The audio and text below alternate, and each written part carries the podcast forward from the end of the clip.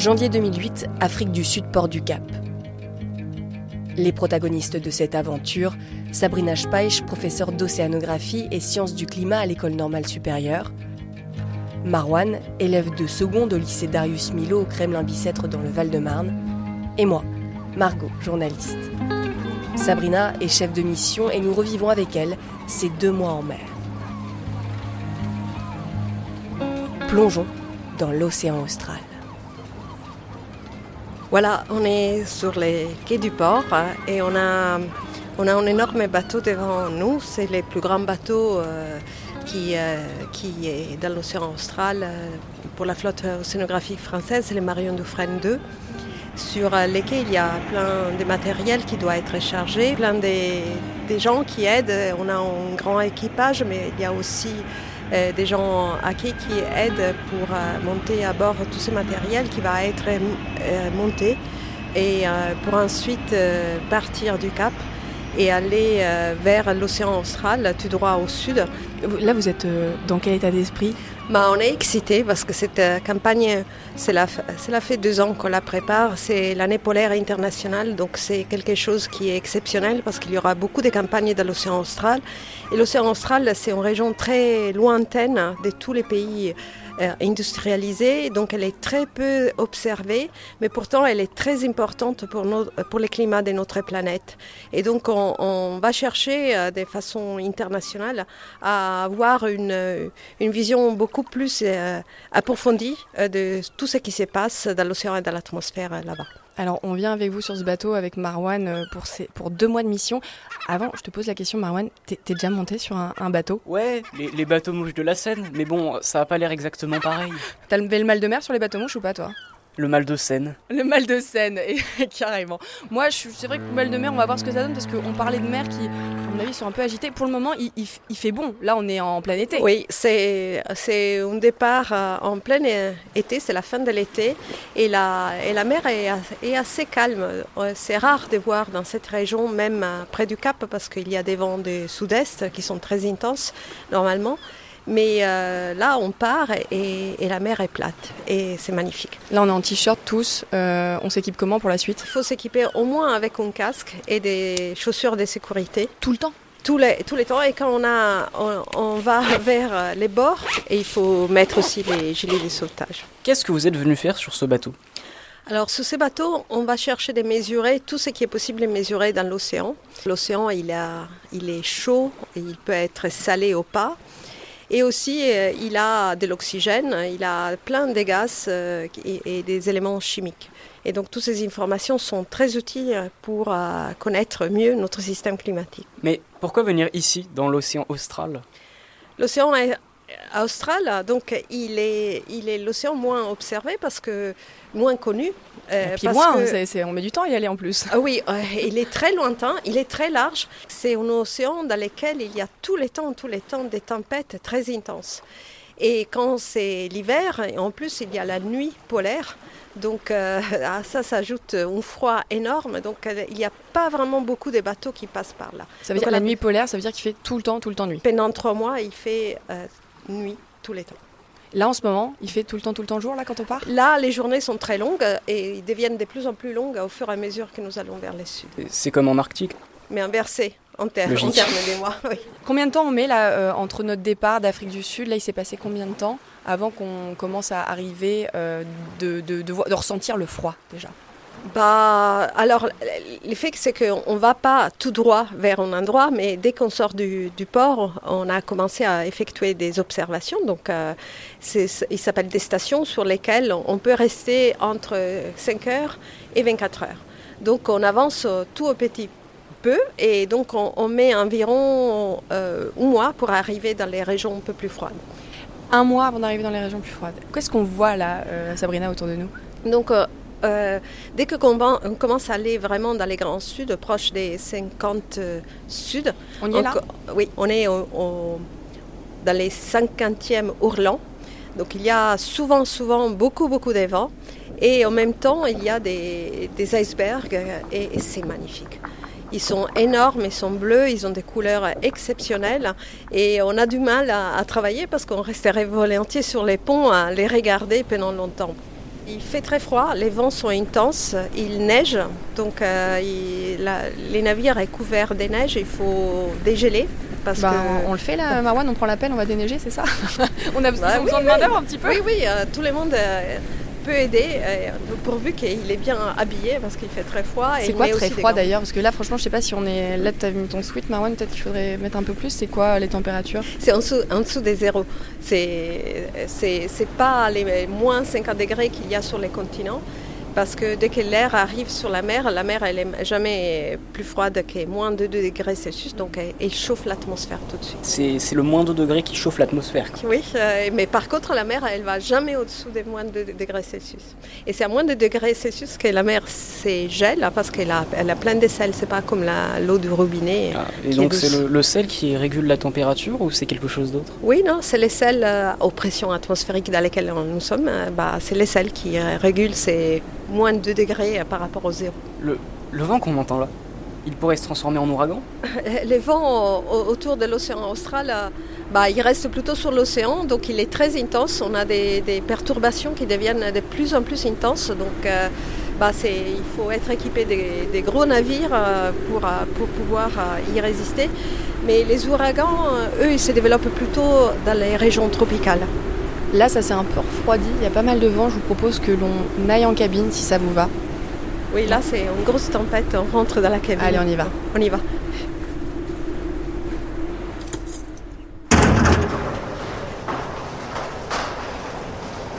Là, le bruit qu'on entend, le ronron, c'est le moteur. Il va, on va tout le temps l'entendre, même quand on dort, on entend ce bruit. Il résonne dans tout le bateau. Oui, il résonne dans tous les bateaux et c'est un, c'est un bruit sur lequel on, on s'habitue. Ce qui est un peu plus euh, bruyant, c'est quand les treuils est en action, donc euh, tous les 3 heures, tous les 4 heures, qui est très très bruyant. Donc là, on se réveille même la nuit quand on dort très bien.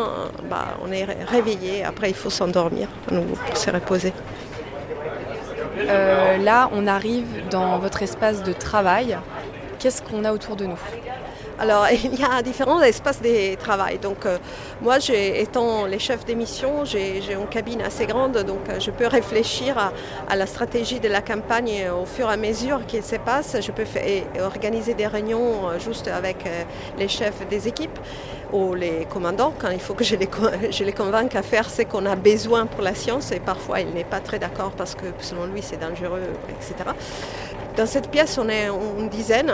Et après, il y a la, la- grande pièce où il y a tous les ordinateurs, où les équipes font des analyses des données qu'ils récoltent. Et là, on est euh, plutôt entre 20 et 30.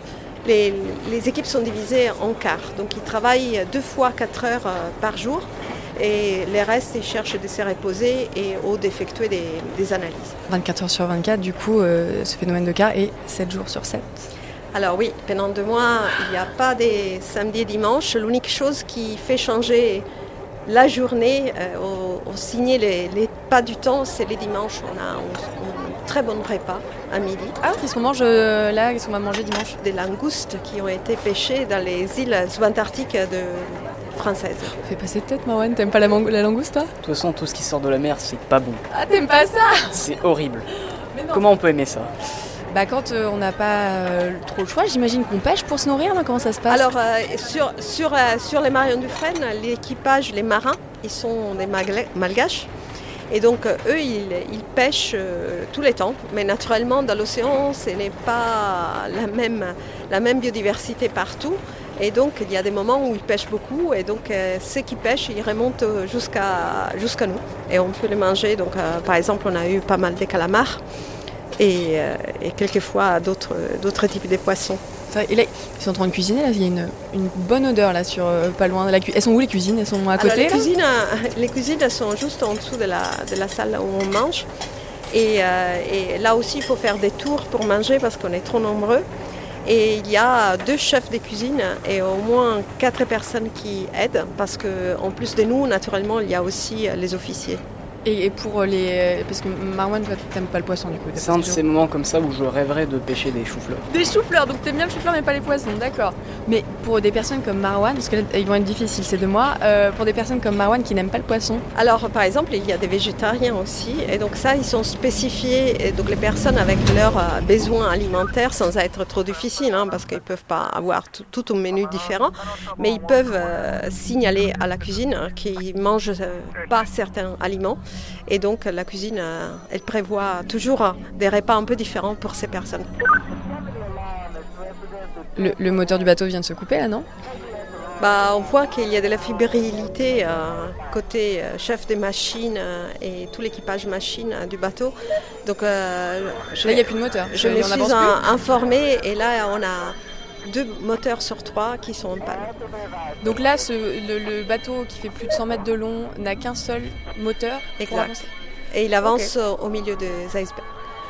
Et on est euh, vers la fin de notre campagne, mais on n'est pas tout à fait encore à la fin. Donc euh, avant de retourner vers Durban, qui est notre dernier port, et bah, il, faut, il faut effectuer encore des mesures. On ne peut pas revenir sur cet endroit. On a besoin de terminer ces mesures. Donc on, est, on peut stresser parce qu'il parce qu'il y a ces problèmes mécaniques. Et quand on est très très loin de la Terre, c'est compliqué. Là, dans ces cas-là, est-ce qu'il y a quelqu'un qui a envoyé un signal euh, d'alerte pour quand même prévenir qu'il y avait un problème ou pas? Bah, Naturellement, l'armateur, il est, ils sont tous au téléphone et aussi avec euh, la société qui, euh, qui a fabriqué ces moteurs. Je suis la seule à être paniquée ou il y a d'autres personnes non, qui sont Non, non, les commandants, il est très préoccupé, les chefs machines, parce que les icebergs, ils sont grands, on les voit à la partie grande, mais les, la, 9, 90% euh, de cet iceberg, il est sous l'eau. Et donc, euh, s'il touche les navires, euh, on a des dégâts. Et là, on est très loin des terres. Donc, il faudrait abandonner les navires si les dégâts sont trop importants au milieu de l'océan austral. Donc, fort heureusement, 24 heures se sont passées et il ne nous est rien arrivé. Le moteur a été, les deux moteurs ont été réparés. Oui, les deux moteurs fonctionnent. Donc, on a trois moteurs à nouveau. Et donc on peut reprendre euh, notre, notre mission. Donc là ça y est, on est dehors. On peut respirer, on se sent mieux, euh, les trois moteurs fonctionnent et moi je suis très rassurée. Donc on peut reprendre notre travail. Euh, là, ce qu'on entend, c'est un treuil. c'est votre routine finalement, Sabrina. Qu'est-ce que vous êtes en train de mettre dans l'eau là? Donc là, nous avons notre instrument clé pour les océanographes qui s'appelle Rosette. Donc dans la Rosette, il y a au milieu des, capteurs qui mesurent automatiquement température, pression, salinité, oxygène. Et ensuite, il y a des grosses, grosses bouteilles euh, qui, avec lesquelles on collecte de l'eau, mais des litres d'eau, 24 litres d'eau dans chacune, à différentes profondeurs. Parce que tous ces paramètres qu'on n'arrive pas à, mesurer avec un capteur, il faut les mesurer en analysant l'eau. Tout ce travail, c'est ce qui vous permet de mieux comprendre la formation des événements extrêmes liés à l'océan? Exactement, parce que l'océan, euh, il est il est observé par les satellites euh, qui voyagent autour de la Terre, mais l'océan est opaque, donc les satellites ne mesurent que la surface. Tout ce qu'on on, veut savoir sur sa structure, ses courants à l'intérieur et comment ils changent, il faut absolument aller avec des capteurs in situ, avec des bouteilles pour collecter de l'eau et euh, évaluer comment ils changent. Et, donc, euh, et comment ils fonctionnent euh, tout d'abord. Parce que c'est un peu comme aller sur Mars. Hein. Donc Mars, c'est loin. Et bah, on ne connaît pas beaucoup mieux Mars que, l'océan. Donc, au contraire, on connaît mieux Mars maintenant que l'océan. À quelle profondeur ça, varie la Alors, bah, cette sonde peut aller jusqu'au fond. Mais on fait, euh, on fait attention naturellement, il ne faut pas qu'elle touche les fonds. Donc comme on ne peut pas voir où elle est, on n'a pas de caméras sur, sur la sonde, on a un altimètre. Et donc quand lui se met en marche, on sait qu'on arrive à 100 mètres euh, en dessous des fonds. Et, euh, et, il faut faire attention, on, a, on, fait des, on cherche de battre des records, mais en général on s'arrête à 15, 15 mètres du fond. Et, mais on cherche de se rapprocher le plus possible. 15 mètres du fond, ça fait combien de profondeur? Ben, on est souvent à 4000 à 5000 mètres de profondeur. Ah ouais, donc un long câble comme ça, avec les courants qu'il y a. Et donc justement, quand il y a... Comment on ne sait rien de ce qui se passe en, dessous parce qu'on y arrive, donc on est aveugle. Bah, des fois, on voit que les câbles, il est tiré d'un côté. Un certain moment, il va plus en profondeur, donc ça veut dire qu'il y a un courant qui, les traîne d'un côté. Mais après, euh, plus en profondeur, il est tiré par une autre, autre courant dans une autre direction. Et, la rosette, elle est énorme, hein, donc c'est quelque chose qui prend vraiment les courants. Donc, et, les commandants ou l'officier, il faut qu'ils fassent attention que cette câble n'aille pas sur l'hélice. Donc c'est pour ça que ça, ça crie un petit peu là sur le pont. Ah oui, ils sont tous stressés. Ils sont un peu tendus. ils sont tous stressés. Et aussi euh, au moment de la... Bah, il, faut, il faut faire attention aussi sur la tension du câble sur les treuils, hein, parce que c'est un câble robuste, mais il peut... Et la, la, la force est telle qu'il peut se casser. Et après, quand on, la remonte, on la met à l'eau, si la mer est agitée, cette énorme euh, euh, rosette, elle peut être dangereuse pour les marins. Donc les marins, ils sont là pour euh, éviter qu'elle touche les bateaux, qu'elle s'abîme sur les bateaux. Mais eux, ils mettent un peu leur vie en danger à chaque fois qu'ils la mettent à l'eau ou ils la ramènent à bord.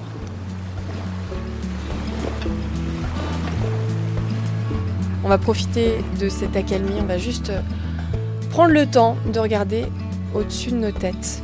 Un ciel incroyable, Sabrina Speich, et c'est ce que d'ailleurs c'est ce que vous dans ces missions. Oui, on voit un, horizon ouvert et surtout on voit ces ciels très noirs dans lesquels il y a tellement d'étoiles parce qu'on est loin de toute la lumière qui agite normalement notre société sur Terre et donc on a une visibilité sur les ciels qui est majestueuse. C'était ça votre rêve quand vous étiez petite, admirer le ciel dans l'océan? Oui, c'était mon rêve. Moi j'ai j'ai toujours euh, aimé être sur l'océan, donc euh, j'étais amenée à aller sur des bateaux pour faire des régates, etc., des tout petites. Et euh, j'ai trouvé que c'était l'endroit le plus beau au monde. Et donc je voulais continuer à travailler sur, c'est-à-dire faire mon objet professionnel sur l'océan. Ça fait deux mois qu'on est parti, ça y est, bah, c'est fini. Attendez, je, ne comprends pas, la mission est terminée, mais on n'a pas approché de, de catastrophe. Quand on étudie des événements extrêmes comme ça, comment on peut les, étudier sans les voir? Bah, On collecte euh, déjà des données euh, et on construit ce qu'on appelle les séries temporelles. C'est-à-dire on, voit tous les jours, euh, tous, les, tous les mois ce qui se passe. Et un événement extrême, c'est une anomalie par rapport à ces données par rapport à une saison donnée, par rapport à un moment donné.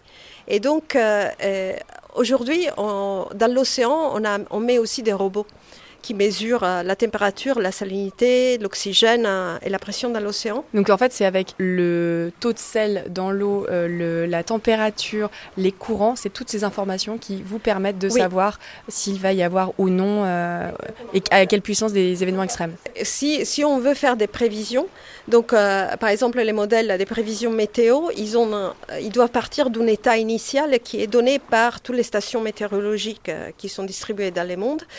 Et euh, sinon, il, n'arrive pas à prédire ce qui se passe. Donc, il part de cet état initial et avec, euh, il y a des équations dans ces modèles. Et donc, ils prédisent euh, jusqu'à 15 jours les temps qu'il va faire. Vous avez quand même des collègues qui s'approchent des d'ouragans, par exemple. Oui, les ouragans, et surtout aujourd'hui, ils s'intensifient énormément en très peu de temps.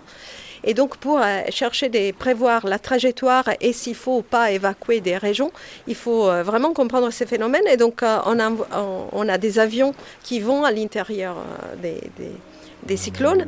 Mais avec des avions qui sont avec des gens dedans Oui, oui, des gens dedans, oui. je vous propose qu'on, du coup là, on vient d'arriver, on retourne, on aille dans votre labo, votre bureau d'ailleurs, vous, vous l'appelez Oui, bah, notre espace de travail.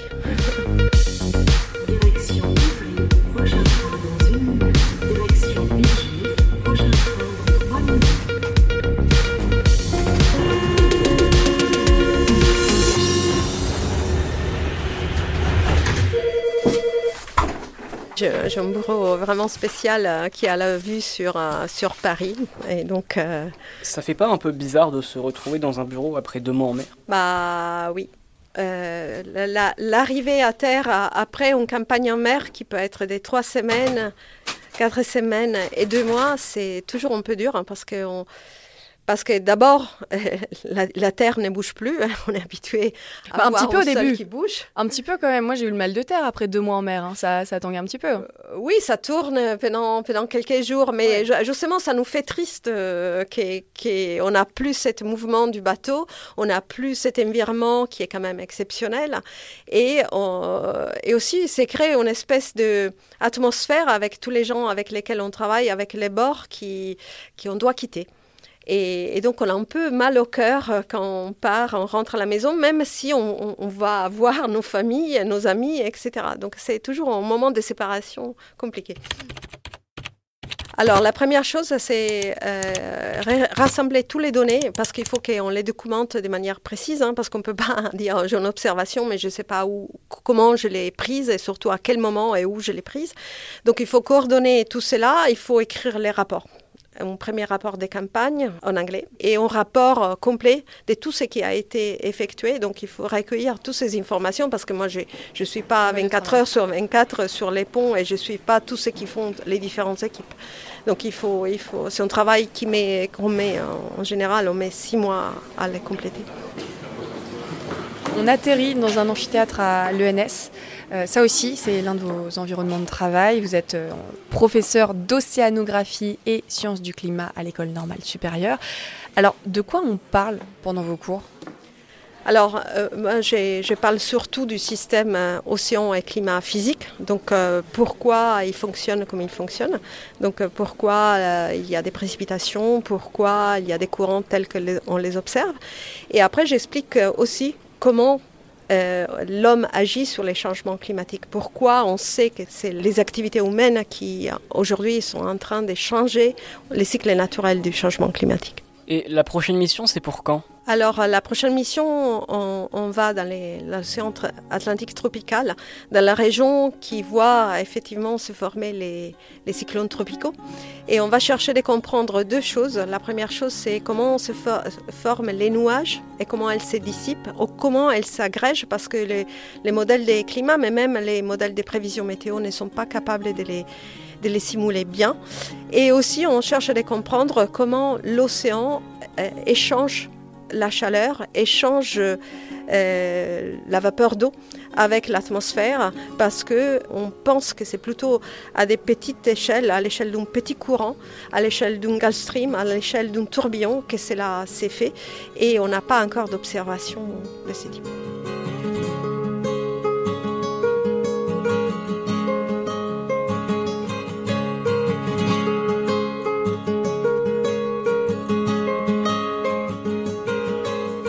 Plongeons dans l'océan austral avec Sabrina Speich, professeure d'océanographie et sciences du climat à l'école normale supérieure. Un podcast produit et réalisé par René Prod en partenariat avec l'ADEME, l'Agence de la transition écologique, Gobelin, l'école de l'image et pour cet épisode le lycée Darius Milo au Kremlin-Bicêtre dans le Val-de-Marne.